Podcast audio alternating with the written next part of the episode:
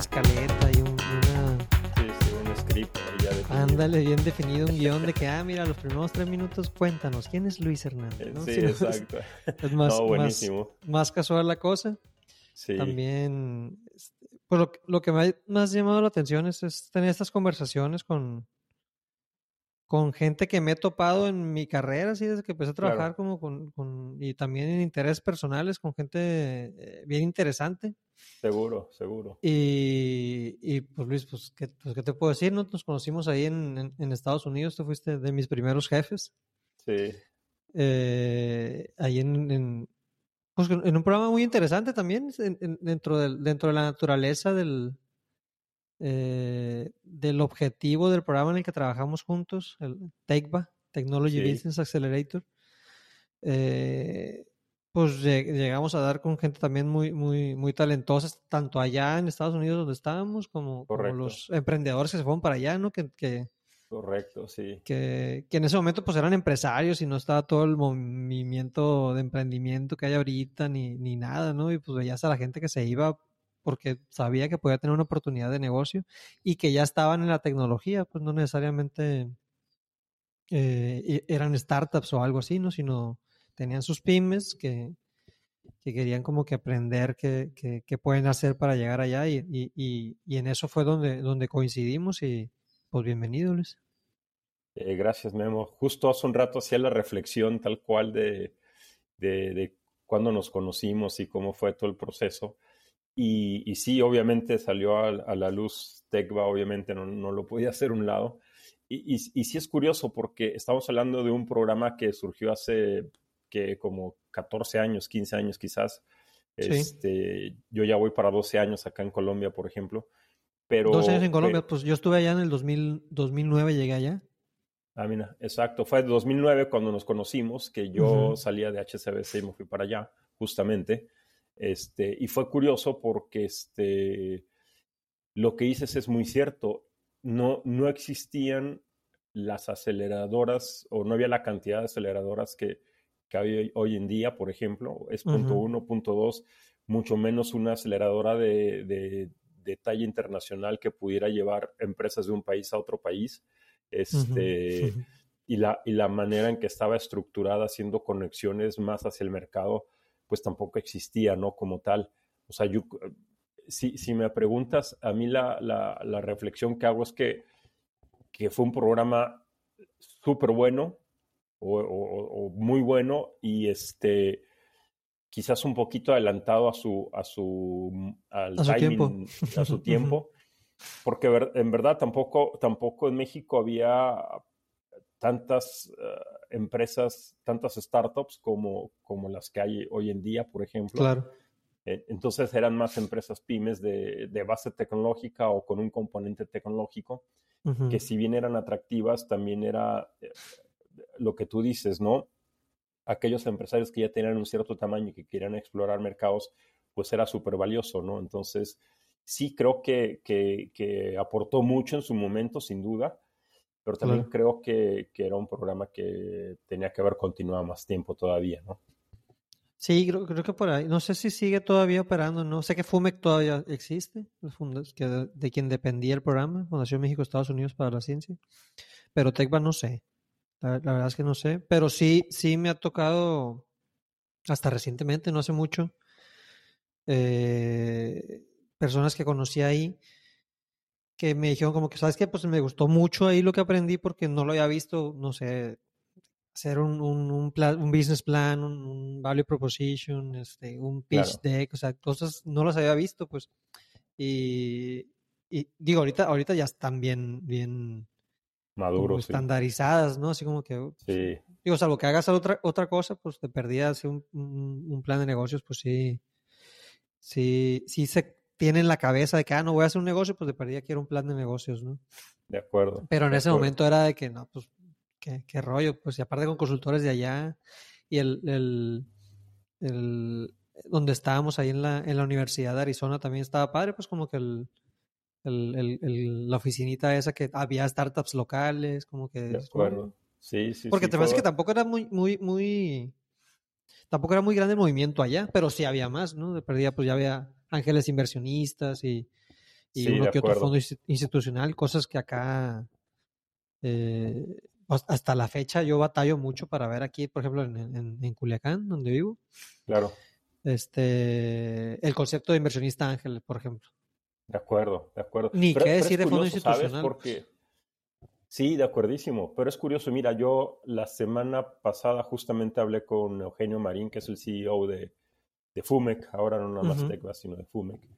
Y sí me comentaba que el programa como tal ya no existe, hay, hay una especie de derivado del programa, donde siguen teniendo un pie en Estados Unidos, evidentemente, pues por toda la, relación que existe, ¿no? Con, entre FUMEC, este, pero ya no como en TECVA como tal, ¿no?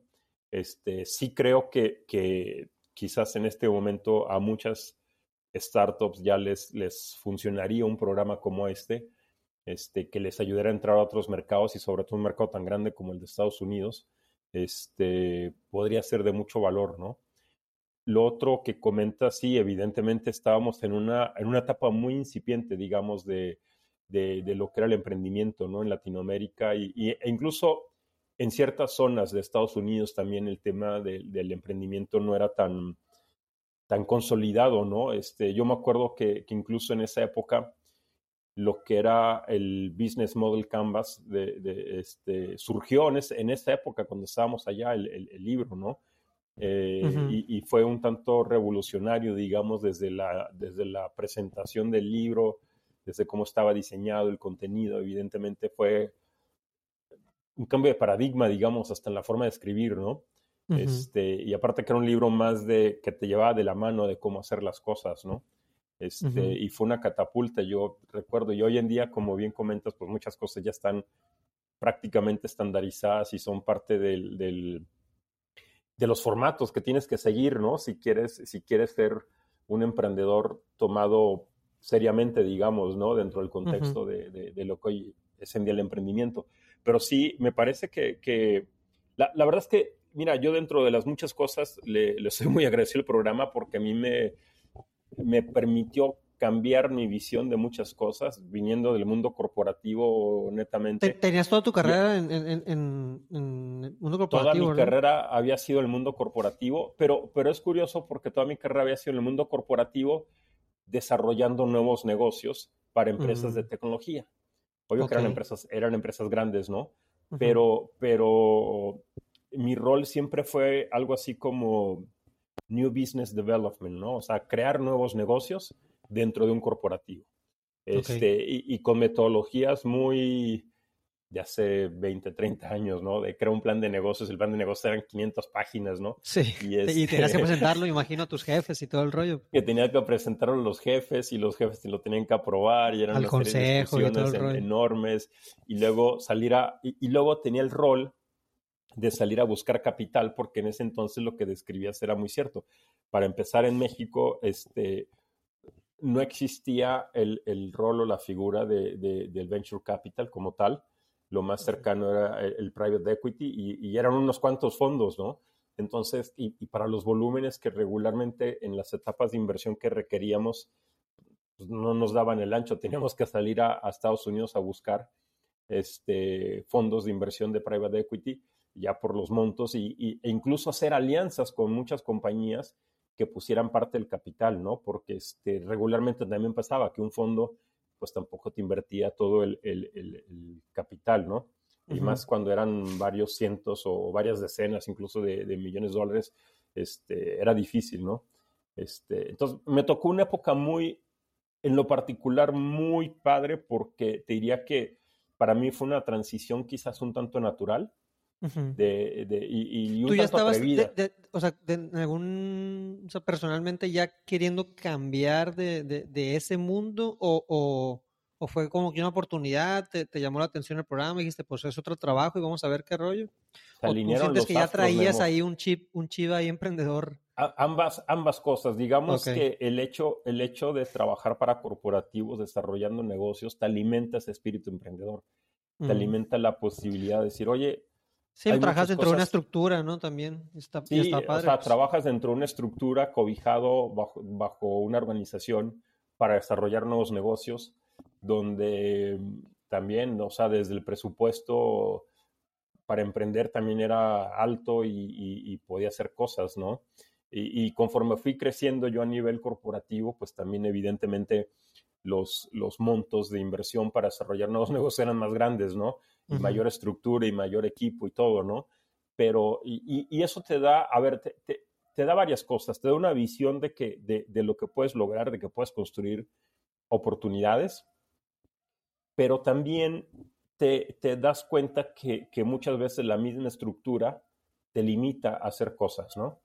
Y, te limita porque, porque digamos, el, si lo comparo hoy en día contra lo que es emprender, a, lo que conocemos, digamos, este, e, evidentemente una compañía en la medida que va creciendo se vuelve mucho más eh, estructurada, mucho más rígida, eh, mucho más enfocada al control este, y, va perdiendo ese espíritu emprendedor. Entonces, e, incluso emprender o ser un intraemprendedor en una organización tan grande, o sea, e, es, es padre, pero a la vez tiene sus límites y tiene sus reglas. Claro. Entonces, no es igual que andar en la calle tocando la puerta por todos lados. Sí, el, nivel de juego es muy diferente, ¿no? La, cancha de juego es muy diferente. Este, tiene sus ventajas, sus desventajas, evidentemente. Este, y, sí quería yo un cambio de chip, eh, o ya venía yo con un cambio de chip, más bien de mentalidad, porque eh, en, el último trabajo corporativo, que era en HCBC, traía un rol muy complicado de, con gente de muchos países que, atendían el desarrollo de nuevos negocios y nuevos este, proyectos para toda Latinoamérica y me tocaba coordinarlos, ¿no? Entonces, eh, manejar... En horarios ya traías acá un y horarios de locos, ¿no? Este, entonces, era 24 por 7 literal, con gente en la India, en China, en Reino Unido, en Estados Unidos, en muchas partes, estructurando nuevos proyectos y, nuevos negocios. Eh, entonces era, era, era de locos, ¿no? Y, en un punto... ¿Y cuánto tiempo duraste mm, ahí con, con, ellos? cinco años aproximadamente con, con HCBC pero hicimos cosas fantásticas, ¿no? Creamos una, una unidad que era prácticamente... Cinco años después de la adquisición de, de, de, Vital. HCBC por parte, eh, hacia Vital, ¿no? De hecho, había estado yo en Vital casualmente años antes, en un área también donde me tocó igual desarrollar... Ah, no te tocó la eh, adquisición, pues. Estabas en... No, no me tocó la adquisición porque yo estuve, a ver, mi, mi, primer trabajo, cuando todavía ni siquiera salía de, digo, para poner un poquito de orden a, Ándale, vamos, timeline vamos, de, vamos, vámonos al, carrera. primer capítulo. Sí, sí, este... ¿Qué estudiaste, Luis? Estudié ingeniería en electrónica y comunicaciones. Órale. Nadie, nadie es perfecto, me enfrento. Pero ¿y, con algún objetivo así como que te gustaban los, los fierros o, Me encanta, me encantan la tecnología, o sea, soy... Y no me da pena decir eres soy un nerd consumado y, ah, y, me encanta ser un nerd y oye, yo creo que es la época de los nerds, entonces... Pero bien este, duro. Sí, sí, sí, durísimo. a mí también, fíjate, está padre. Sí, sí, me encanta la tecnología, siempre me atrajo desde niño. Este, y por eso decidí estudiar esta carrera, ¿no? Casualmente, este, antes de terminar la, la, carrera, este, ya en los últimos semestres entré a trabajar a IBM. Y que en IBM en ese entonces era como lo máximo, ¿no? Estoy hablando de, de, principios de los noventas, ¿no? ¿En dónde estabas tú? ¿Dónde vivías? Yo vivía en Ciudad de México. Estaba, yo soy de Veracruz, pero me había cambiado a, a Ciudad de México para estudiar. Este, y vivía ahí muy cercano a la zona de Lindavista, ¿no? En Ciudad de México, que me quedaba dos cuadras caminando el, el Politécnico Nacional, que fue donde estudié, ¿no? Okay.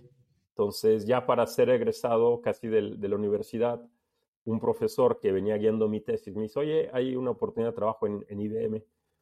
Y me dice, ¿te gustaría entrarle? Y pues sí, o sea, en esa época era como si hoy te llamaran de Google o de, o de, o de Amazon, ¿no? Y te dijeran, oye, ¿quieres chamba? Pues sí, ¿no? Entonces me fui. Claro. Me quedé ahí. Este, me tocó casualmente el cambio. Fíjate lo que te estoy hablando, para que tengas idea la, la noción del tiempo. Eh, me tocó el cambio de las líneas análogas a digitales, ¿no? que en ese entonces todas las comunicaciones eran por, por cables de cobre a través de modems que acoplaban la comunicación digital a, análoga, ¿no? E IBM era el principal cliente en todo México de Telmex en cuanto a líneas privadas eh, análogas. ¿no? teníamos miles de líneas nosotros. Y, cuando yo entré me tocó empezar a, intentar eh, poner un orden en todas esas líneas. Eran, eran miles, me acuerdo. Yo recién egresado, con muchas ganas de hacer muchas cosas, pero muy, muy poca experiencia. Obvio, obvio la, la, regué N veces, ¿no? Sí, sí, sí. Pero tenía, me imagino, IBM la, también duraste un rato ahí, ¿no? O sea, te, permitió también como regarle que no hubiera bronca, pues. Sí, sabes que, sabes que siempre fui muy afortunado, Memo. La verdad es que siempre eh, me, considero muy afortunado porque me pasaron varias cosas en IBM. Tuve buenos jefes, jefes que venían con, con, mucha trayectoria, con mucha capacidad y que me tenían mucha paciencia y que recién hablaba el otro día con uno de ellos eh, como haciendo remembranza a toda esa época, ¿no? Y, le decía, oye, pues te agradezco la verdad toda la paciencia que me tuviste porque sí, sí, causé varios daños ahí colaterales, en pero, pero, pero era ese espíritu de, de, aprender y de conocer cosas y de tratar de, de, ir más allá siempre, ¿no? Siempre he sido muy curioso, ¿no? Entonces, y, y, yo creo que ellos veían eso en mí, porque incluso él me dice, oye, no, pues yo siempre te vi muchas ganas y siempre te vi como ese espíritu de, aventurero, ¿no? De querer probar y querer, eh, pero con el afán de aprender, ¿no? No, no, no por maldad. Y en ese entonces, me imagino que, que, la demanda de tu puesto tampoco era tanta. O perdón, la eh, oferta.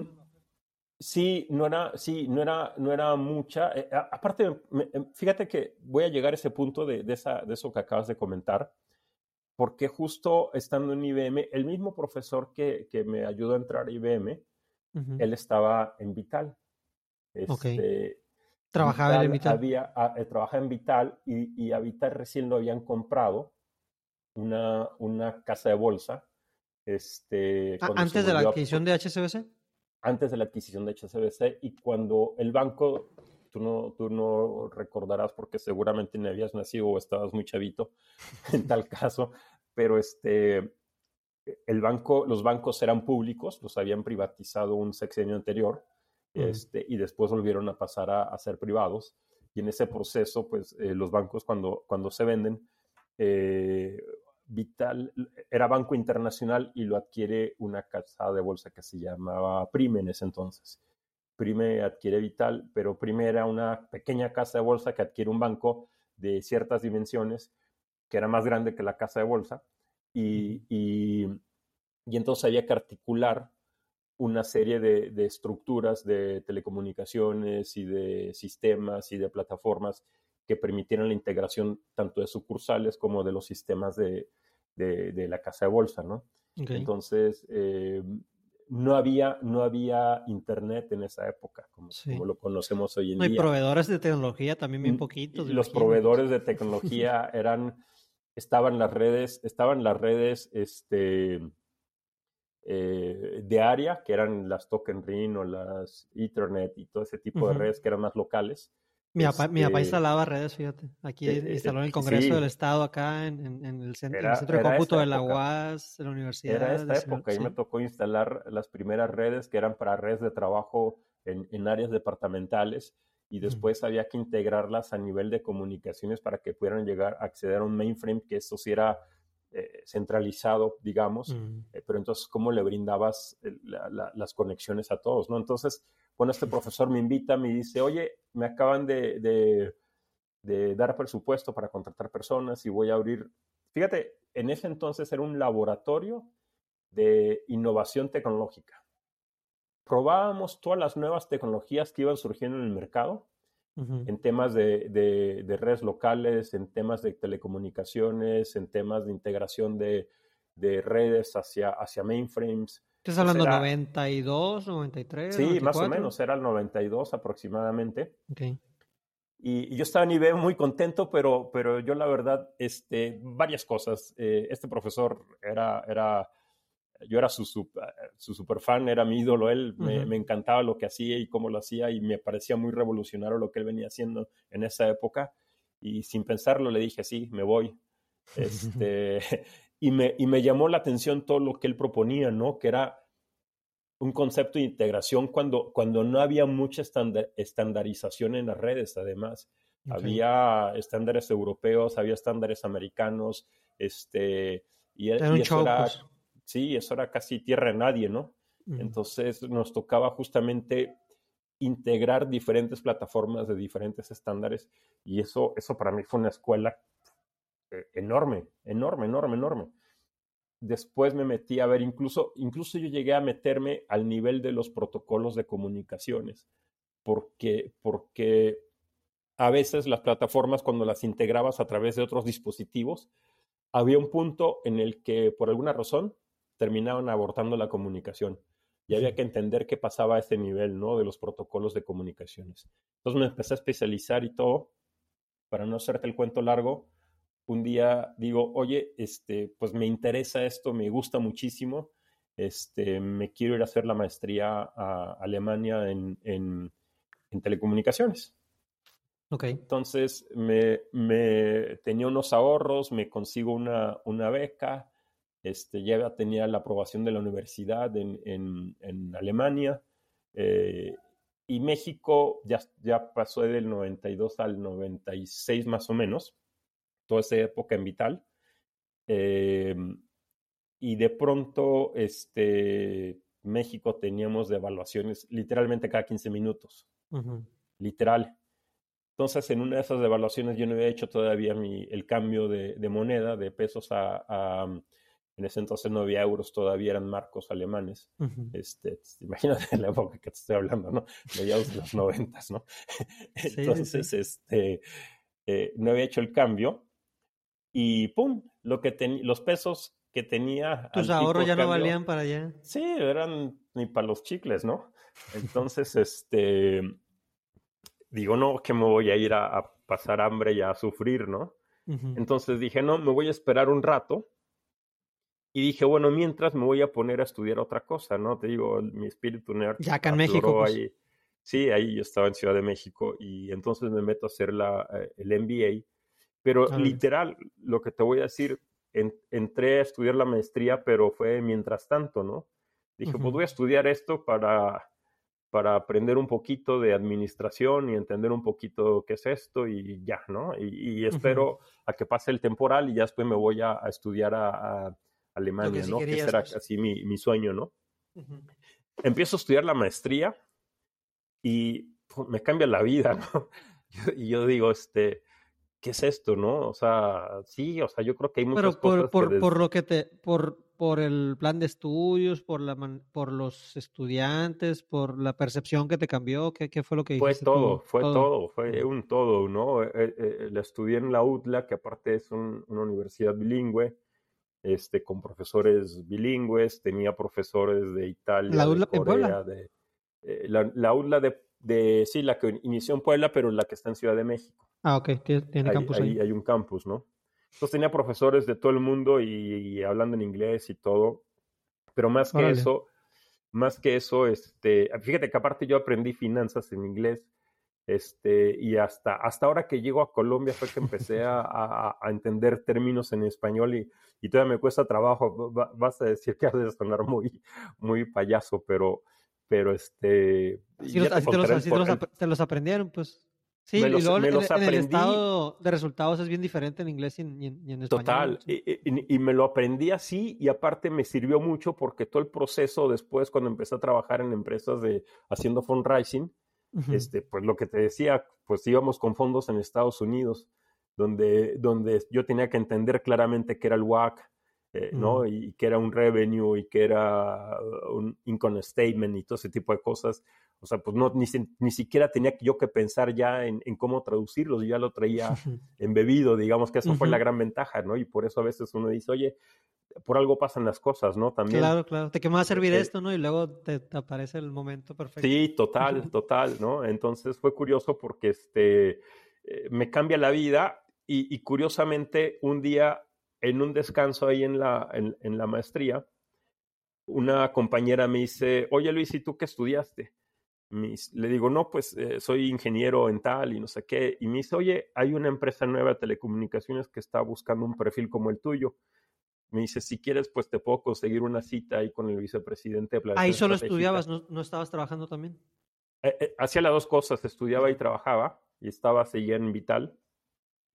Y de pronto, este, voy a la entrevista y me encanta, ¿no? Lo que me dice este cuate, oye, mira, es que eh, somos, ahí se, se, concesionaron, se concesionaron, perdón, varias licencias para operadores telefónicos. Telmex en ese entonces era el único proveedor en, en México. Entonces empezaron a aparecer lo que era, lo que era Bantel, lo que era Lestra, lo que era Miditel, lo que era eh, Pegaso, en fin, muchas compañías telefónicas empezaron ahí a surgir.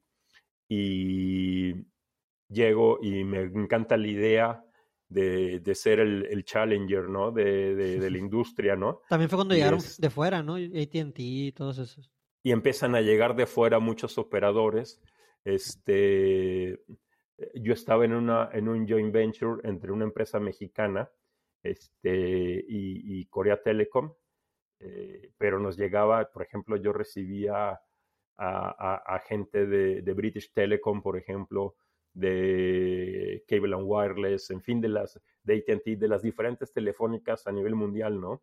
Tú lo eh, recibías en la, empresa esta en la empresa esta me terminé quedando porque me gustó la idea. Me acuerdo que, que regresé con mi jefe, que era el profesor este, y le dije, oye, me da pena decirte, pero, pero me ofrecieron me más acá. Y, y no, y, y, sabes que no era, no era ni por el dinero ni por. Sí, no, más bien como la, la, la, experiencia y la aventura. Era la experiencia y la oportunidad, ¿no? De, de, hacer cosas diferentes y nuevas, ¿no? Entonces, este, me fui, y aparte era un rol distinto porque si bien eh, estaba, eh, yo estaba en un área de planeación estratégica y mi rol, si bien si era entender la tecnología, era, era estructurarla de tal manera, era estructurar un plan de negocios a partir de la tecnología, ¿no? Cómo la tecnología podía hacer sentido para generar ingresos a una compañía, ¿no? Buenísimo. Este, Eras como un CTO, pues, en, e, en, ese momento. E, era, no, había un CTO como tal, era, éramos un área éramos como una especie de, de, de Sconeworks, que, que, éramos un área embebida dentro de una organización, pero trabajamos de una forma independiente, digamos, porque lo, lo, que hacíamos era definir los planes de negocio y, y, y, la, y, la, estrategia de la compañía para los próximos años, ¿no? Este, y, tenía tres, la, la, vicepresidencia tenía tres subáreas, digamos, otras gerencias corporativas, una que era marketing, otra que era finanzas y otra que era eh, tecnología. Yo llevaba la parte de tecnología. Eh, y tenía que interactuar con marketing y con, y con finanzas para, para definir los planes, ¿no? Claro, presupuestos, este, todo. Sí, por, por X o Y, después de un tiempo, mi jefe me dice, oye, yo que tú eres el que le entiendes bien a las tres cosas, ¿no? y me dice, te vas a hacer cargo de, de, de, de todo. el área, ¿no? sí. Y, y él, ya saltó a hacer otra cosa, ¿no? Entonces, padrísimo porque, o sea, tuve, tuve ¿Qué edad tenías en una ese momento? aceleración muy grande, ¿no? A nivel profesional en, en esos años y de, de, de, pasar de hacer cosas netamente de ingeniería a, a, pasar a hacer cosas de, de, planeación y de estrategia y de fundraising, sí, más, ¿no? Más directivos. ¿Qué, ¿Qué, edad tenías en ese momento? Tenía como 28 años más o menos. Ok. Ah, sí estaba chavo todavía, ¿no? Pues sí. sí. sí, sí, estaba chavo y, este, y que me tuvieran la confianza para hacer cosas, pues fue padrísimo, ¿no? Y, y en esa época, pues era un boom de empresas de telecomunicaciones y empezaron a llegar más empresas de tecnología. Ah, tenías chamba eh, dura, pues. Todo tenía chamba, no te miento. Yo llegaba a la casa y, y, me acuerdo que vivía solo, no me había casado en ese entonces.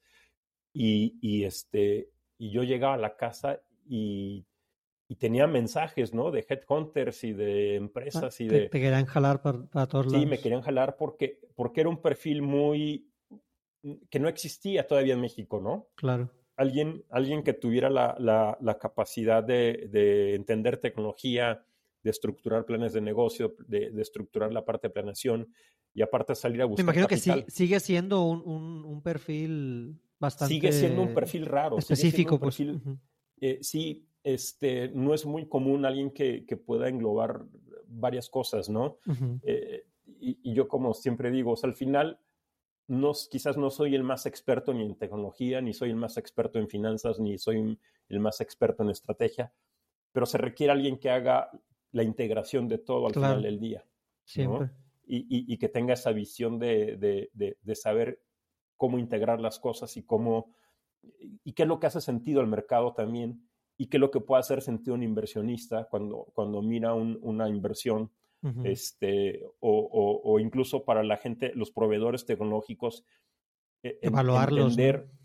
Sí, que tú le expliques, que tú lo seas capaz de explicarles bien cuál es tu modelo de negocio este, y cómo vas a hacer dinero y cómo te vas a diferenciar. Porque, porque incluso los grandes proveedores tecnológicos terminan siendo un aliado que apuesta a tu, a tu modelo de negocio, ¿no? Este, por, por diferentes sí, razones. desarrollan una, una, solución general y si tu negocio es específico y, genera otra unidad, pues dicen, pues ahí. Total, total. Hasta otra empresa o algo, ¿no? Exacto, ellos buscan también esas relaciones de largo plazo, ¿no? En las que, en las que tú eh, le apuestan a que tú seas exitoso, porque obviamente si, si, si se ganan esa cuenta, pues es algo que, que van a estar ahí metidos por, por largo rato, ¿no? Este, y, en ese entonces todavía existía esto que te comentaba al principio, ¿no? De, de eh, no había un estándar incluso todavía definido.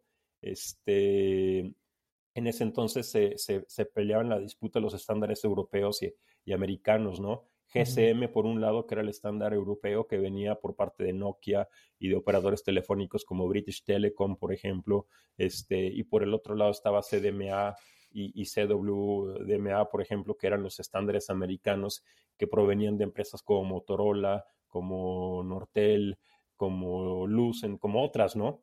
Entonces, este, eh, y, era, y era una disputa y, yo tenía que, que, que llegar a entender y pensar a futuro cuál era el estándar que se iba a posicionar en el mercado, ¿no?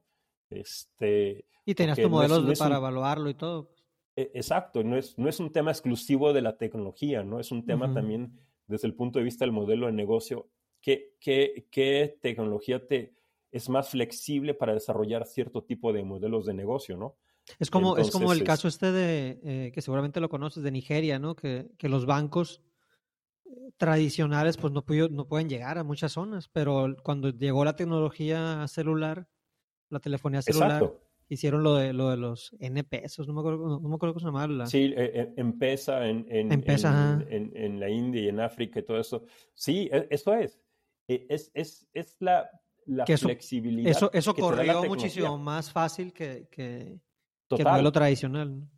Total. Entonces, mi rol no era nada más evaluar la tecnología per se, ¿no? Este, ¿quién, me da más ancho de banda o quién me da más, este, o cuál es la mejor tecnología para que no la, eh, no la clonen, etcétera, etcétera. No, era desde el punto de vista de negocio, oye, a ver, ¿cuál tecnología en el futuro te va a dar portabilidad, por ejemplo? Mm. Este, ¿cuál te va a permitir manejar datos, este, además de voz, por ejemplo? Eh, que en ese entonces no estaba del todo definido y claro, este, hacia dónde iba todo eso, ¿no? Entonces tenías que tener un poco la mirada a futuro de, de esas cosas, ¿no? Entonces, a lo que, a lo que me platica, Luis, siempre has estado como que en, en, en, en puntos de inflexión.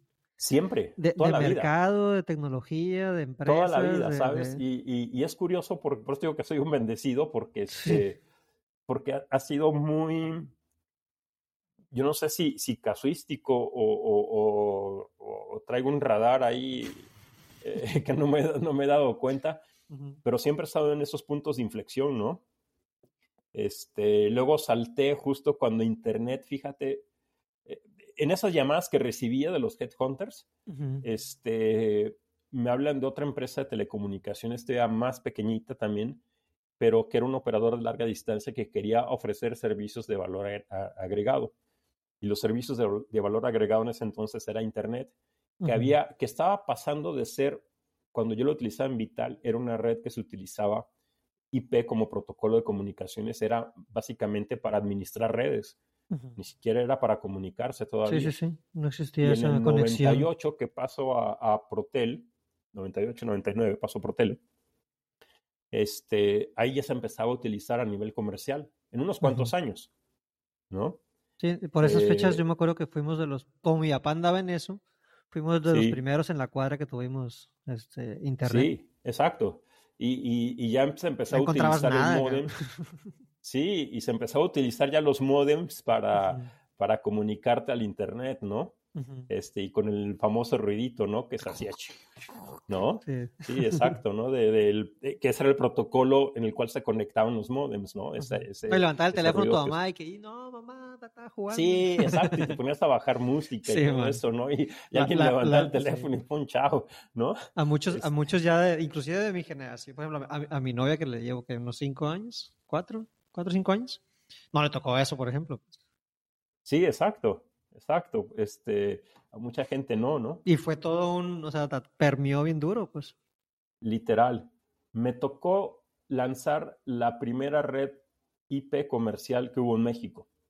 Este, Con la empresa esta chiquita nueva que... En esta empresa, este, padrísimo igual porque me tocó eso, o sea, ser el primero que estructurar un modelo de negocios para lanzar una red de, de sobre fibra óptica y sobre modems y, y con ruteadores de Cisco y, en fin, eh, pues ya todo el bagaje de lo que traía de, de IBM, de, de Vital, de, de, esa otra empresa de telecomunicaciones, ya, ya lo fui madurando, obviamente, ya sabía cómo estructurar un plan de negocios. Es más, ese plan de negocios para esa empresa me lo aventé en tres días, Memo, porque este, me acuerdo que teníamos ya la cita con el, con el eh, private equity, el, fondo de private equity, y eran tres días la cita, ¿no? Y, yo acabo de entrar a la empresa y me, me dicen, oye, aquí ya tienes un ya pequeño... Tienes trabajo.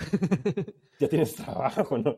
Pero es en tres días que tenemos que llegar a, con estos cuates, ¿no? Y este, y, y pum, pero ya traía, ya traía ya mucha cancha en eso, ¿no? Entonces...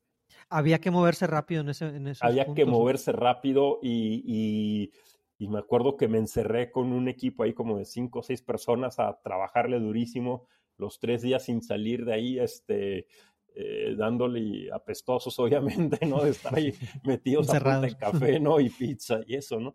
Este, y, y, sacamos el plan de negocio, lo armamos rapidísimo, teníamos unas discusiones profundas y, y fuimos y levantamos capital, este, y, y, pues fue una hazaña también, ¿no? Eh, eh, estábamos eh, al, al, al, borde de también de la burbuja de las .com, ¿no? Mm. Entonces, este, que si bien fluía capital, el capital fluía más hacia Estados Unidos, no tanto hacia Latinoamérica, ¿no? Este, pero fue una época también muy divertida porque este, se aprendió un chorro, ¿no? De cosas de cómo hacer fundraising, de, de, de cómo estructurar planes de negocio, de cómo lo que te decía la tecnología, cómo juega un papel pues súper sofisticado en todo esto, ¿no? Para... Tú, eh, tú, tú, tú que has estado en eso, igual para, este, o sea, es curiosidad, es pregunta que, yo tengo, ¿no? Porque yo siento que, que, que, sí es así. O sea, siempre la tecnología va a ir arriba, o sea, adelante del mercado. Sí, total. O sea, total. Va, va, a ser muy difícil. O sea, obviamente por, por los avances tecnológicos, pues se generan nuevas, nuevas ofertas de valor todo el tiempo, ¿no? Y creo que nunca, o sea, nunca va a haber un momento en el que, ah, no, ya, no, no, no, ya nadie haga empresas. Sí, no, no. Porque siempre hay una manera diferente de hacerlo, pero, pero... Sí, Hoy, hoy, en día yo creo que también los factores que impulsan el desarrollo tecnológico son un tanto distintos a, los de aquella época. En esa Allá era más, más de infraestructura sí, era más infraestructura y aparte recordarás, mira, por ejemplo, el Internet fue creado eh, por DARPA, que, que, es un organismo que funcionaba para encriptar eh, los paquetes de información y que durante la guerra pues no fueran interceptados y, y no pudiera la comunicación ser este, eh, hackeada pues, interceptada como tal. Y, y, descifrada, ¿no? Este, cuando, cuando Estados Unidos eh, saca los estándares de comunicaciones vía celular, también los hace con un modo de, comunicación y de, encriptación que provenían también de, una necesidad del ejército, ¿no? De, que estos no fueran descifrados y no fueran capturados los paquetes de información. Entonces, muchos estándares y mucha, mucho de la tecnología provenía de, de, esos entornos, ¿no? De, bélicos. Entonces, eh, hoy en día la Que son los que tienen presupuestos grandes de, investigación de... Sí, e, exacto, que tenían que estar adelantados tres, cuatro, cinco pasos, ¿no? Adelante de, no del mercado, sino de, más bien de los adversarios, ¿no? Tecnológicos, que también, pues, eh, estaba la puja de Rusia en su momento en la Guerra Fría, eh, ahora con los chinos, por ejemplo, y en fin, siempre ha habido como polos de, conflicto que han originado que también permea hacia polos de, innovación tecnológica, ¿no? este, pero hoy en día, si lo ves, eso ha permeado también hacia las grandes organizaciones, ¿no? Donde, donde se ve la, eh, eh, la oportunidad de mercado de desarrollo de ciertas tecnologías, ¿no? Entonces, eh, pero siempre es eso, ¿no? Tratar de llegar a un mayor volumen de personas de manera más eficiente, de manera más rápida, entonces, por eso es que, que sí, la tecnología siempre va a estar adelante, ¿no? Eh, y, más bien es cómo adaptas esa tecnología hacia, hacia un modelo de negocio que haga sentido, ¿no? Básicamente. Buenísimo. Y, y pues, o sea, ya con este contexto que, me, que, me das, pues me queda muy claro tu presente, ¿no? Pero, pero esa también, eh, o sea, tampoco, también me imagino que hay algo ahí, eh, no sé si, si emocional o no sea la palabra, pero algo más de pensársela. Cuando vienes de una estructura corporativa donde hay un sueldo bueno, bien definido, hay bonos, o sea, toda esta chamba que, que, te, que, te, que te clavaste acá bien duro, pues tampoco, no, no la regalabas, ¿no? Obviamente te, te daban, total, te daban Lo, que, lo que necesitaras y seguramente te querían mucho en, en esas empresas. Y mientras más era de la empresa, pues más te podían querer. y, y, ahora que andas en este, en, este, en este mundo, como que, pues, pues ahora ya abriste tu, tu despacho, este lanzaste tu libro, andas ahí como, como haciendo mucho, mucha labor de, de contenidos, con, te están entrevistando por, por lo que estás haciendo. Este, pues ahora sí eres, e-, eres un emprendedor, ¿no? Este, pero en ese, en ese como salir, eh, porque luego muchos lo romantiza, pues, eh, de que, ah, no, sí, renuncio a mi chamba y, y, pongo mi negocio. Y, por ejemplo, yo lo estoy viviendo ahorita, ¿no? es, Es, pesado, pues, no, tampoco está tan, tan, tan fácil. y ahí es donde entra yo siento una parte de estómago de que, pues si, si quiero lo voy a hacer, si no, pues ahí pues busco trabajo otra vez. Mira, este, yo me he mantenido siempre muy, mm, ¿cómo decirlo? Muy al día, digamos, en cuanto a los avances tecnológicos, ¿no? De lo que hay en el mercado y lo que está ocurriendo y, y por fortuna siempre tenido la facilidad para hacer relaciones y, ¿No te cuesta ver oportunidades entonces? No me cuesta trabajo ver oportunidades. En su momento, cuando decidí saltar, que fue justamente el programa a, Tecva, seguía yo teniendo muchas ofertas, ¿no? De empresas, ¿no? Este, de bancos, de, de, empresas de consultoría y todo. Y, decidirme a Tecva, este, y no fue por el dinero, créeme, porque este, pues, en, en, en un trabajo, como dices, a ese nivel ya el, sueldo es mucho mejor y, las prestaciones y, estás acurrucado porque te, te, cuidan, te protegen, ¿no? este, pero sí, sí, he tenido por un lado un espíritu aventurero, por el otro, la verdad es que TechVa me, me ayudó también a abrir los ojos porque creo que, que ese es el futuro. Yo creo que el futuro no va a ser de grandes, o sea, van a haber unas cuantas grandes empresas tecnológicas como las que, las que hay hoy en día, ¿no? Que son las Big Tech, pero van a haber muchas empresas tecnológicas muy verticalizadas en, en, ciertas áreas, ¿no? Y es lo que estamos viendo, por ejemplo, hoy en día con, con los Clara, con Nubank, con las diferentes startups que están ahí irrumpiendo en el mercado y que están haciendo una transformación, ¿no? Em, que si bien algunas se van a fusionar, como evidentemente tiene que pasar en toda industria, este, y otras van a desaparecer como también tiene que pasar en toda industria, este, y, pero van a surgir otras oportunidades, ¿no?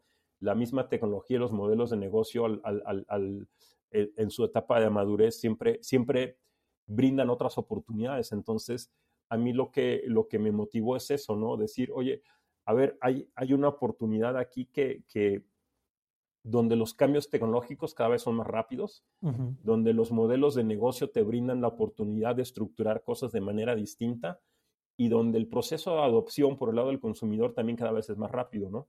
Entonces, este, a una organización grande cada vez le cuesta más trabajo hacer esos cambios, ¿no? Entonces, este, por eso el mundo está convergiendo hacia, hacia estructuras cada vez más pequeñas o, estructuras que pueden ser grandes, fraccionarlas de tal forma que, claro, se puede mover rápido. Este, actuar más rápido, ¿no? Entonces, este, por eso dije, bueno, no, voy a saltar a, algo diferente y poder ayudar, ayudar a los que, a los que necesitan esa, esa ayuda de, de estructuración, que son hoy en día atendemos tanto a corporativos como a, como startups. este, crear mis propios negocios también, porque este porque también quiero hacer apuestas propias. Exacto. Y, y, si ahora lo ves con, teniendo clientes, pues luego te das cuenta que pues tienen sus intereses y, y, no ven tu, tu, solución de la misma manera, ¿no? Exacto. Y, hay muchas cosas, ¿no? Positivas, negativas, otras que yo creo que, que también van a estar en transición, evidentemente. Este, pero sí, hay, hay, así, así como te encuentras empresarios que, que, que entienden rápidamente cómo está evolucionando esto y, tratan de adaptarse, hay otros que no, ¿cierto? Y que les cuesta trabajo y por N razones, ¿no? Este, eh, obvio, obvio, prefiero aquellos que, que, entienden rápido y que, y que eh, se identifican, ¿no? Eh, sabiendo que, hoy en día cualquier empresa literalmente tiene que ser una empresa tecnológica. De otra forma, o sea, así, así vendas pollos o lo que quieras, ¿no? este, o fabriques muebles o lo que sea. O sea, cualquier empresa y empresa eh, tiene que ser una empresa de tecnología, si no está, propende más a, desaparecer, ¿no? Entonces, el, el, tema es ese, llegar a, personas que entiendan eso. Que por empresa de tecnología no significa que tengan eh, su, su, core. Sí, que el, que el eh, core, exacto, no necesariamente tiene que ser tecnológico. Pero, que en la operación sí manejen de alguna manera. E, exacto, y, que, y que entiendan las bondades que te ofrece la tecnología hoy en día para llegar a más clientes, para ser más disruptor o más innovador al menos, para este ofrecer los servicios y los productos de una forma diferente. Este, en fin, la, la, tecnología hoy en día te ofrece unas bondades que hace años no, no, no, no lo hacía, ¿no? Entonces, este... Lo que puedes hacer sin, sin, sin necesidad de inversión es... Eh, además es eso, ¿no? Fíjate que en el 2000 el promedio de, de, crear una startup era como de 5 millones de dólares, ¿no? Hoy en día el promedio son 5 mil dólares, ¿no? Este, entonces, el cómputo en la nube y hay una serie de, de, de tecnologías que te facilitan Ahora las, las, las no code tools, no sé si has visto. ¿Cuál, perdón? Las herramientas que no necesitan código, pues que ya están. Sí, el, por ejemplo, este, esta, esta, plataforma de, de, del podcast, pues yo no, no, necesité ni pagar, ni contratar, ni nada. te mando el link y nos conectamos y aquí tengo yo un estudio ahí interno. Exacto, exacto. Hay muchas herramientas no code que, que, que ya están embebidas en, en, en chatbots, en, herramientas de RPA, en muchas cosas, ¿no? Y que ya no necesitas ser un experto en programación, ¿no? Ya hoy cualquier persona con, con cierta capacidad lógica, intelectual lo puede hacer, ¿no? O sea, tampoco, tampoco... O investigas poquito y, listo, ¿no? Ves un par de videos en YouTube, Google y... Exacto. Entonces, eso, eso va a provocar una serie de cambios cada vez más rápidos, este, y, y evidentemente pues tienes que estar ahí, ¿no? Si, si quieres sobrevivir también, ¿no? O si quieres eh, tener una ventaja competitiva, ¿no? Claro. Oye, Luis, sin duda. No, no, sé, no sé si has visto o cómo ves. Eh, ahorita, ahorita hablabas, ¿no? De, de, la tendencia. Ahorita que, que, ando yo en temas de marketing, pues he estado más consumiendo contenido al respecto. Y hay, hay un libro que se llama Las 22 leyes inmutables del marketing que él dice, ¿no? De, o sea, lo ideal es el, es el, que pega primero, pega mejor. Y lo ideal es hacer tu propia categoría, ¿no? Y, y, una vez que se genera una categoría, eh, lo que va a pasar es que nada más va a haber dos competidores. por lo menos en, dos competidores ganadores, ¿no? En, cada una de las, de las, de las categorías. creo que por ahí un, un, inversionista que se llama Naval, él decía que en, tecnología la tendencia es irse al, al, monopolio.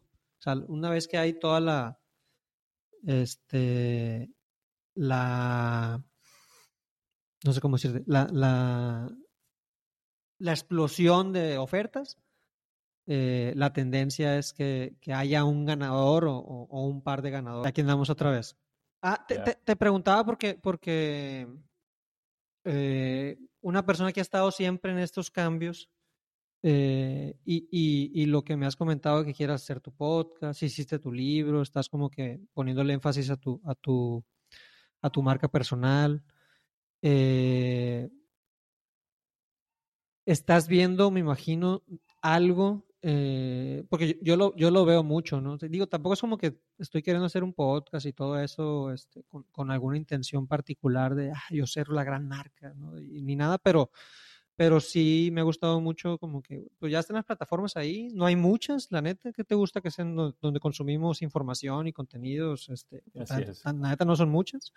Eh, y pues estar tirando cosas por ahí, siento que, que, que, es benéfico tanto para temas empresariales como para, para, para, el futuro, ¿no? Igual hasta, hasta divertido, ¿no? Va a ser donde, ah, mira, Memito, ven, ven, ven a lo que hacía, las pendejadas que hacía de chiquito, ¿no? de, joven, ¿no? Y, ve el podcast que hice. Con, este güey fue tu, tu, tío Luis, mira, fue, fue, tu, fue mi jefe. la, o sea, ese tipo de cosas se me hacen, se me hacen bien, bien, bien interesantes. Eh, eh, pero, o sea, una persona tú que, que ya, ya, has visto también, en, en, en, porque yo lo veo muy claro, o sea, ya están las plataformas ahí, hay oportunidad para, para, para llenarlas de, de contenidos. Eh, te decía ahorita antes de que se cortara, en su momento mi papá me dijo, güey, estudia sistemas. O sea, él veía que todo el mundo iba a tener una computadora o, un aparato tecnológico. Y hubo un momento en el que todo el mundo desarrollaba apps para los celulares, no sé si te acuerdas. Claro. Eh, pero tú que estás haciendo cosas más allá de decirlas y que, y que tu experiencia te da, te da también este, algo, tú que estás viendo en esta, eh, ¿cómo le llaman? Economía del creador o, o economía este, creativa, eh, como oportunidad, ¿no? más allá del, del, desarrollo de software o startups o, o, o, o inclusive aparatos, ¿no? O sea, ¿qué, qué estás viendo tú en, en, ese sentido? Mira, pues veo, veo muchas cosas, ¿no? Primero que, que yo creo que a nivel organización las, los, las corporaciones se van a tener que transformar, ¿no? Este, uh -huh. Digamos que más allá de la tecnología, si hay un tema que tiene que ver con con las estructuras de las grandes empresas y sobre todo en las que, en las que trabajé, donde los cambios cada vez son más rápidos, ¿no? Uh -huh. Entonces, no vas, a, no vas a poder seguir los cambios con esas estructuras tan, tan descomunales que tienen las organizaciones, donde les cuesta trabajo tomar decisiones, ¿no? O donde la decisión principal la van a tomar en otro país donde, y, y que no es donde tú estás. No pero para afectar, que pues. Sí, total, pero para que permee esa decisión, cuando ya llega la decisión y ya se planea hacer algo, pues ya muy probablemente muchas cosas ya van a estar obsoletas otra vez, ¿no? Claro. Este, entonces, la, la velocidad del cambio es, es, es importante. Este, y, y, yo creo que, que, por un lado, las organizaciones tienen que repensarse cómo deben de coexistir de tal manera que, que los cambios los afecten menos y, y más bien cómo tomar ventaja competitiva de eso, ¿no? Por un lado. Uh -huh. Por otro lado, creo que también la tecnología facilita que, que hoy en día cualquier pyme, ya ni digamos empresa mediana, que eso es por consecuencia, sino que hasta las pymes puedan desarrollar modelos innovadores y hacer cosas interesantes de bajo presupuesto, ¿no? Uh -huh. Entonces, eh, digamos que toda esta filosofía de democratización está permitiendo que, que gente que, que, a lo mejor antes no hubiera tenido acceso a, a, a, a cosas, este, lo pueda hacer, ¿no? Y, y, lo que tú decías, este, que, eso, eso es, es, lo natural, digamos, ¿no? alguien antes para tener un programa como el que tú tienes, tenías que ser locutor, tenías que haber estudiado periodismo, tenías que haber claro. estudiado una serie de cosas y, y después ser de los pocos afortunados que pudiera llegar a un estudio de grabación, ¿no? Hoy en día cualquiera desde su casa lo puede hacer y con teniendo nada más el teléfono celular este, y del otro lado teniendo a alguien que, que le, copie la idea, pues ya te armas tu mini estudio que, y, que, les, que le siga la locura nomás. Total, no, y hoy en día si tú te das cuenta hay gente que, que tiene mucho más seguidores y mucho más adeptos que muchos canales de televisión, por ejemplo, ¿no? este, y, por qué? Porque evidentemente encontraron un mercado, encontraron una audiencia, encontraron también algo, algo que ofrecer a esa audiencia, ¿no? Que es diferente y que, y que genera valor para la audiencia, ¿no? Al final del día. Entonces, a mí me parece que estamos en una época súper interesante de grandes cambios, donde es más bien cómo tomamos esos cambios y cómo desarrollamos oportunidades que, que, que faciliten el, el, convertirnos en aquello que queremos ser, ¿no? Este, que esa yo creo que es la otra gran oportunidad, ¿no? Este, hoy en día tú puedes ser lo que realmente quieres ser, este, con menos restricciones eh, en, en, en, lo social, en lo político, en, en muchos aspectos, ¿no? Entonces, eh, eh mira, te, y te lo digo porque yo he tenido varios cambios, ¿no? O sea, finalmente hay un eje rector en mi, en mi caso, que es siempre la tecnología, eh, las inversiones y la parte de estrategia, y son los tres ejes de, en los cuales yo me muevo, ¿no?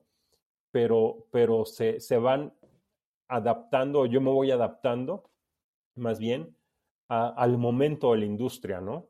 Porque no cambian. Uh -huh. O sea, sigue, la, la, la, tecnología sigue siendo el, el, el, gran diferenciador en muchas de las empresas, eh, la forma en que atrae las inversiones y obviamente la estrategia que es parte del modelo de negocio, ¿no? Entonces, uh -huh. ¿cómo, ¿cómo juegas con los tres para hacer algo diferente, ¿no? Y, y, eso es lo que yo he aprendido a hacer, digamos. En tu caso dices, oye, mira, yo he pasado por estas etapas, ¿no? Me interesa el marketing, me interesan las comunicaciones, pero también embebido dentro de un entorno que es todo esto, ¿no? El emprendimiento, la innovación, uh -huh. eh, la tecnología, este, y, y, cada quien va ocupando el espacio donde mejor se siente, ¿no? Este, entonces, a mí, a mí me parece que estamos en una época súper interesante desde ese punto de vista, ¿no? Claro, no, y, y, el, y el, como dices tú, pues, y el costo, la neta, de, de hacer la prueba es, es, Total. es ínfimo. O sea, vale mucho, vale mucho la pena, porque no. Y, y, eso que acabas de decir, yo creo que es la, la base de la filosofía en gran medida de lo que, de donde estamos, ¿no? Uh -huh. El poder hacer pruebas económicas para validar una hipótesis, este, y que te permitan comportarte, mira, esto es lo que tú haces, lo ensayaste, lo probaste y, y es, un, y es un startup, ¿no? Al final del día. Uh -huh. Entonces, el, el, el, el, que las grandes empresas puedan llegar a entender eso, que, pa, que para ti, para mí parece tan cotidiano, uh -huh. es difícil, ¿sabes? Me imagino. Es difícil que una empresa eh, piense que tiene que cambiar su forma de invertir, porque esa es una inversión de bajo costo. ¿no? Uh -huh. Donde pruebas, ensayas y, y, y, aparte no pasa nada, ¿no? Si la, si la, si la riego no pasa nada, ni a lo mejor ni siquiera nadie se entera, ¿no? Claro. Este, pero cambiar esa mentalidad cuesta trabajo. Sí, me, me imagino. Y ahí pues, no, no, hay otra más que de arriba para abajo, ¿verdad? Total. Le perdía darle, darle esa autonomía a alguien. Pues. E, exacto, al menos decir, oye, voy a probar y, y, y, algo, algo tiene que surgir de ahí, ¿no?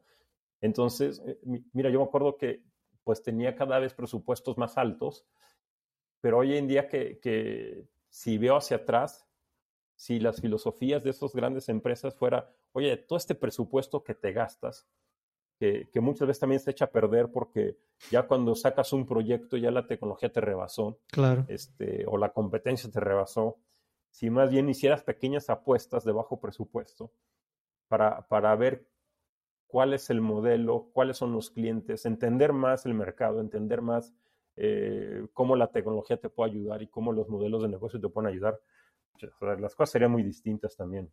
Sí, sí. A mí, por ejemplo, fue mucho lo que me llamó la atención en, en, eh, en el marketing. ¿no? Más allá que, que, que, sí veo una oportunidad, es, es, es como, como puedo englobar un poquito todo lo que, lo que he hecho. Y cuando tuve los madrizos con mi hermano, este, pude validar mucho de esto, ¿no? Oye, conseguí, conseguía seguidores por 150, 200 pesos ahí en Facebook, pues, pues ¿qué onda? Y estaba, me, estaban llegando agencias a ofrecerme servicios que no me hacían mucho sentido, pues digo, claro. pues, pues ¿qué onda? Mejor lo hago yo, ¿no? Y, en esa, en esa como eh, interés acá genuino. Y luego ahorita que, estoy este, pues ya pichando con empresas y eso, y, veo que traen presupuestos este, eh, interesantes para, no sé, Facebook Ads, ¿no? O, en general de marketing y quieren hacer campañas en las calles y todo. Yo pues, no me lo es todo porque no sé qué voy a hacer con todo, pero dame poquito y, y, te puedo dar pruebas de, de, cómo creo yo que se puede presentar un poquito mejor. Y ya una vez con la prueba, mira, tengas este costo, yo llegó a esto, ahora sí, pues ya métele el, el Así donde es. puedas obtener mayor resultado, igual en, en, en, nuevos modelos de negocio, ¿no? Porque sí, así sí vale, es, vale mucho la pena. Y, y, tú, tú, Luigi, ahorita estás en, en, Colombia. La última vez que platicamos me andabas, que, que, me andabas comentando que a lo mejor regresabas a México. Pero qué, este, en sí, ¿en qué andas y cuáles son tus siguientes pasos? ¿O qué es lo que ves como, como, como siguientes pues, pasos a ver, para ti traigo, en tu carrera? En concreto traigo varios proyectos. Uno, pues, es Scale Radical, que como sabes, es una agencia donde conectamos startups con corporativos uh -huh. para desarrollar nuevas oportunidades de negocio. Eh, muy donde, desde donde la tecnología puede, obviamente, y, y, el modelo de negocio puede crear una ventaja competitiva para estas organizaciones, por un lado. Por el otro, este, con Scale Global, que también se dio una, como una oportunidad en medio de la pandemia, donde lo que pensamos es cómo le damos continuidad al modelo de Scale Radical, pero sin que tenga que depender de, de, estar siempre conectándolas y siempre este, buscando las oportunidades, sino que más bien ellas lleguen de manera natural y se, y se eh, conjunte ahí, eh, ahora sí que el hambre con las ganas de comer, ¿no? Uh -huh. Entonces es, eh, es que el Global es un, es un ecosistema que permite justamente integrar startups, corporativos, fondos de inversión, empresas pymes, eh, oficinas de gobierno, con el propósito de, de, que sea el punto de encuentro para la innovación y para el emprendimiento y, y, que, y que eso genere o detone nuevas oportunidades de, ya sea de negocios o de inversión o, o de relacionamiento entre las partes, ¿no? Entonces estamos en ese proceso. Ya, ya hemos tenido algunos resultados que nos han parecido interesantes, ya validamos varias hipótesis, este, ya vamos a hacer la, la versión, digamos, sacamos la 1.0, ahora vamos a sacar la 1.1, 1.2 muy probablemente, todavía validando algunos temas, porque aparte lo que, lo que hemos analizado es que eso da para hacer muchísimas cosas, uh -huh. este, pero igual hay que, hay que llevarlas de, de manera estructurada y de manera este, paso a paso, ¿no? Entonces uh -huh. lo que sigue es darle mucho, mucho, mucho enfoque a, a, a Skill Global y bueno, este, sí, sigo haciendo todo el día, me la paso haciendo alianzas o conversando con gente, eh, conectando partes y, y eso también va, va, afinando cada vez más la visión que tengo de lo que debería ser un ecosistema, ¿no? Este, okay. Ayer, por ejemplo, hablaba con alguien de una universidad de top en Estados Unidos que le encantó la idea del ecosistema y, y de una, también con un espíritu súper emprendedor, esta persona me dice, ya, o sea, sin pasar por todo el protocolo de la universidad y empecemos ya, ya y ya después eh, hacemos toda la firma de papeles, ¿no? Pero más bien mostremos el, el caso de éxito, de que, que, que sea rápido y, y, a partir de ahí este, generamos la, la, credibilidad y la confianza, ¿no? Entonces me encantó porque, porque viene de la misma estructura mental que, que vienen todos los emprendedores de decir, bueno, a ver, probemos, hagamos algo uh -huh. y, y, veamos si resulta y si no, no pasa nada, ¿no? Exacto. Este, eh, y, es, es, y lo aparte, que, es la diferencia digo, que yo he visto con la gente que, eh, eh, perdón, que, que, Sí, que emprende y que no dice que emprende. Porque también hay muchos que dicen que, que emprenden, ¿no? O pueden tener sus negocios, pero, pero esa, esa, ¿qué será? Como hasta gusto por jugarle a, a hacer algo diferente. ¿no? Total. O sea, porque es, es como, es como un juego, ¿no? A fin de cuentas, pues son, son negocios, tampoco tienes que... Este, Total. poner la vida en el digo, hay gente que sí, ¿no? Y pues tendrá sus consecuencias y todo, pero, pero esa gente que lo ve como que está bien divertido esto y, se despierta de que, oye, tú lo voy a cambiar ahora sí, o en la noche así como que, oye, pues se me antoja que, que probemos esto. es la gente que sí veo Yo que también lo veo igual yo creo que tienen que ser movimientos inteligentes porque evidentemente no lo haces con cualquiera ni tampoco lo haces. Sí, claro, claro. Eh, tampoco para poner en riesgo todo el negocio. ¿no? E, e, exacto, y sobre todo, mira, en este caso que es una universidad de mucho prestigio, de mucho nombre, donde pues esta persona creyó en mí, ¿no? En lo que le estoy diciendo y en, y en, y en, los hechos que le mostré y, y dice, hagamos, hagámoslo porque este eh, él también cree que, que, es la única manera, ¿no? Entonces decidió apostarle y, y, ayer mismo hicimos todo, o sea, hablamos y ayer mismo me intercambiamos información, dijimos, hagamos esto, y pum, yo empecé, y, a punta de WhatsApp, empecé a contactar gente a ver qué, qué, qué, pensaban, qué les parecía, cómo, cómo lo veían, este, y, pum, ya sacamos el, el, la, la, la primera charla que vamos a dar para para, temas de emprendimiento conjunto y todo. Y, y fue así en el MVP un en, día, un, en, un día, ¿no? En un día, sí, tal cual, ¿no? Entonces, exacto, son cosas que dices, oye, qué padre que la gente entienda eso, que, que, se sume, que no le meta tanto protocolo ni tanto pensamiento a veces a las cosas, este, que, que analice lo que tenga que analizar rápido y tome la decisión y, y se suba, ¿no? Entonces, este, a mí, a mí por eso, por eso decidí cuando me preguntabas, pues, qué me llevó de mi zona de confort a, moverme a esto, es eso, ¿no? El, el, el, el que, que sí me, pues, la, la, la, seguridad de un cheque grande versus el decir, oye, este, voy a estar con gente que, que, que ve las cosas de otra manera y que, y que al final del día una de esas cosas, de todas las que hago, alguna va a destacarse. Quizás yo no soy de la filosofía de todos tienen que ser unicornio, ¿por qué no? Más bien soy de la filosofía de destacar varias oportunidades de negocio que sean sostenibles, que, que generen empleo, que generen este, credibilidad en el mercado y que se puedan sostener en el tiempo, ¿no? Este, y si alguna de esas pega y se convierte en unicornio, pues, padrísimo también. Que, sea consecuencia de lo otro. Pues. Eh, eh, exacto pero, pero más bien actuar de manera responsable con la sociedad y con el ecosistema y con, y con, y con el entorno y con la gente que te conoce y hacer cosas que, que, que tengan un impacto y una relevancia este, y, que, y que dé oportunidad de hacer negocio para todos, ¿no? Si alguna la saca al estadio, o sea, pues, qué bien, qué padre, ¿no? Pero, tampoco tampoco te va a doler, pues. Sí, tampoco me va a doler, evidentemente, pero, pero más bien es hacer las cosas responsablemente, ¿no? Claro. No, pues excelente, Luis. Y digo, en, lo personal, pues la verdad es que siempre, siempre hemos tenido pláticas así muy, muy divertidas. También, también ahí que conectamos en, eh, pues cuando fuiste mi jefe, eh, pues o sea, también te considero un, buen amigo. Y, pues estoy seguro que, que lo que sea que te propongas vas a, vas a lograr cosas este, eh, importantes porque veo esto, ¿no? De que, o sea, porque también lo hay otra gente que lo dice, este, y tú lo haces, ¿no? Entonces eso, se, me hace, se me hace valioso. Y, y, pues nada, el que esté escuchando, no sé si, si quieres comentarle dónde, dónde por ahí este, puedas ver un poquito más de, de, lo que tú has platicado. Yo te busco en, en Google y ya veo que hay, hay, hay mucha información de, de, entrevistas que das y todo eso, pero eh, si alguien te anda buscando, aparte de los que a los que le estás este, pidiendo dinero ahí en el, en el fraude que te hicieron. lo hackearon ahí. me clonaron, es la segunda o tercera vez que me clonan por Facebook. Este, ¿Ah, sí? Total, entonces terminan pidiendo, terminan pidiendo plata, es, es, es, es, síntoma este, de, de, que ahí va la fama. publico mi cuenta, ¿no? Pues sí, pero ¿dónde, ¿dónde alguien, te, ¿dónde alguien te puede seguir? o... Pero que ven, han de creer que, que, este cuate, este, sí, no sé, en fin.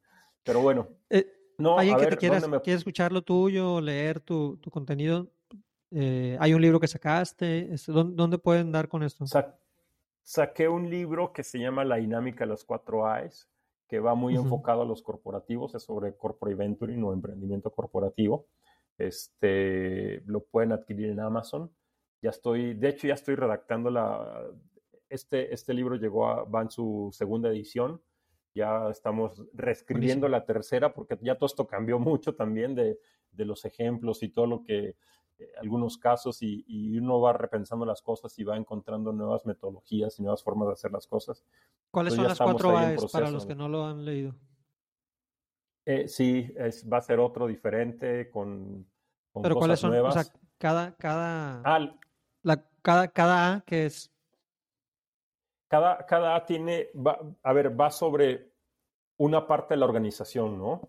Y que tiene que ver con, con atreverse, con adoptar nuevas metodologías, eh, con aspirar a, a cambiar las, la, la, la, forma de, de, de, llegar al mercado, por ejemplo, este, y, y también el cómo, cómo finalmente este, aprendes a estructurar los negocios en la época actual, ¿no?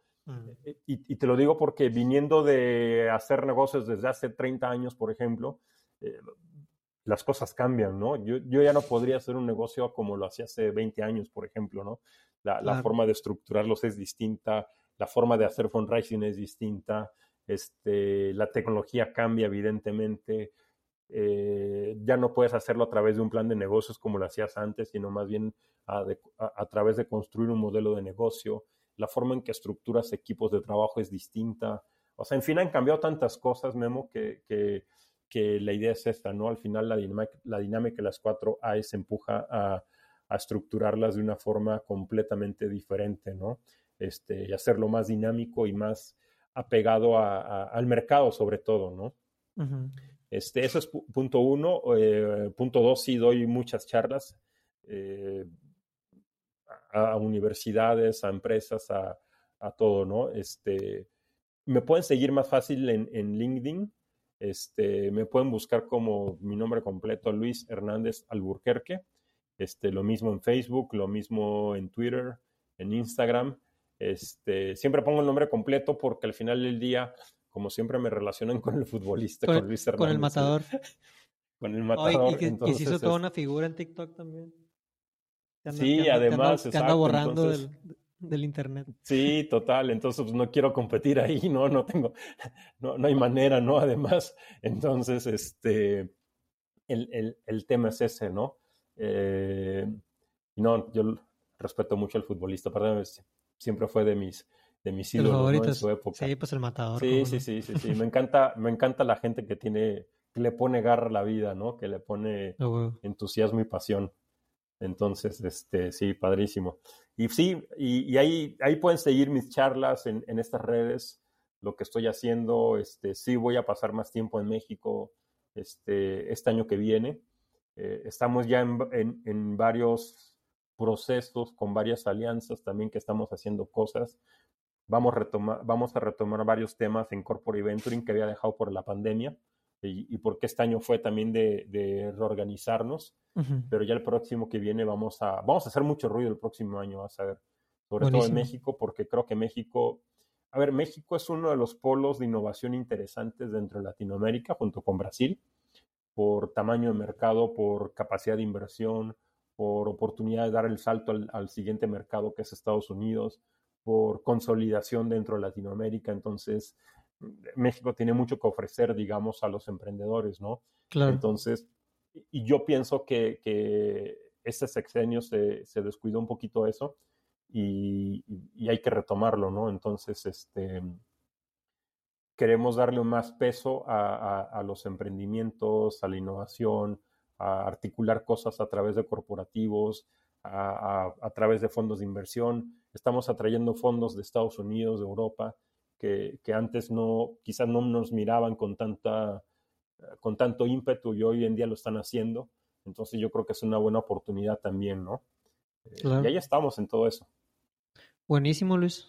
Pues no me queda más que agradecerte por el tiempo, la apertura. Al contrario. Este, y no sé si quieres agregar algo, igual ya para ir cerrando. No, pues nada, más que darte las gracias a ti, al contrario, por, por la oportunidad de charlar con, con, tu gente. Este, pues yo más que un jefe nunca, más bien me sentía como, como con la responsabilidad de, de hacer las cosas bien ahí en Tecva y, y, contar con un equipo de gente joven como tú que, que, apoyó en todo momento y que se sumó y que creyó en todo esto, ¿no? Entonces yo creo que, que siempre lo vi como algo divertido, ¿no?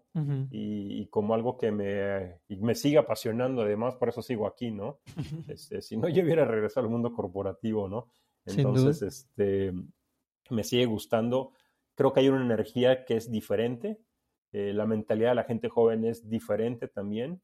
Eh, y, eso, y eso a uno lo, lo hace sentir especial, ¿no? Que, que, uno pueda aportar desde, desde nuestra trinchera, que es la, la parte de la experiencia, la parte de las relaciones y, y, la visión que tenemos nosotros, ¿no? De lo que es la tecnología y los modelos de negocio. Pero junto con gente joven, pues es padrísimo, ¿no? Sí, no, pues, pues tampoco estás viejo, nomás estás... Pues no, no, yo no me siento viejo. Este empezaste, empezaste joven, que es diferente. Empecé muy joven y fui muy afortunado de, de crecer rápidamente siendo joven.